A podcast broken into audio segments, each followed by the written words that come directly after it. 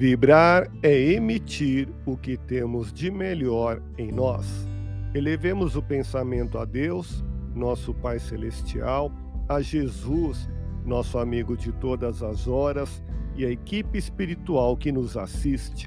Em tranquila serenidade e confiantes no Divino Amigo, vamos doando o que temos de melhor em nós. Vamos estabelecer esse intercâmbio entre o mundo físico e o mundo espiritual.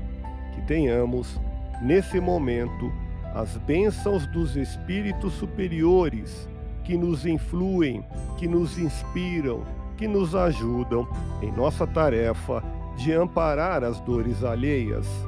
Que possamos, eu e você, pensarmos na construção de um mundo melhor e nessa integração sentir muito bem em estarmos juntos.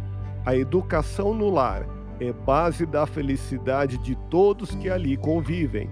Respeita os que vieram se unir a você sob os laços da consanguinidade ou por desígnios de natureza superior.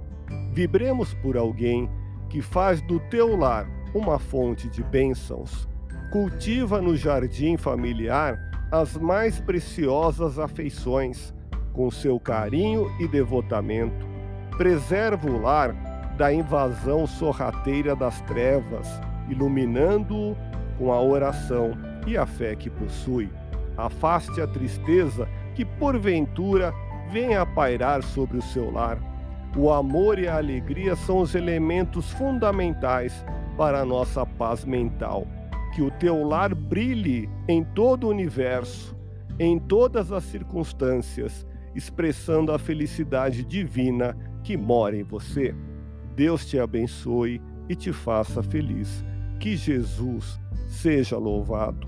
Abramos o coração em vibrações de amor, paz e reconforto em favor dos nossos irmãos sofredores, pela paz no mundo, pelos enfermos do corpo e da alma que necessitam de alívio imediato, pelos sofredores que ainda desconhecem as leis de Deus, pelos desesperados e pelos que tentam abreviar a vida, pela confraternização religiosa, pela expansão do Evangelho de Jesus, pelos espíritos reencarnados com tarefas definidas, pelos trabalhadores do bem, pelos lares que demandam pacificação e ajustamento, e por nós.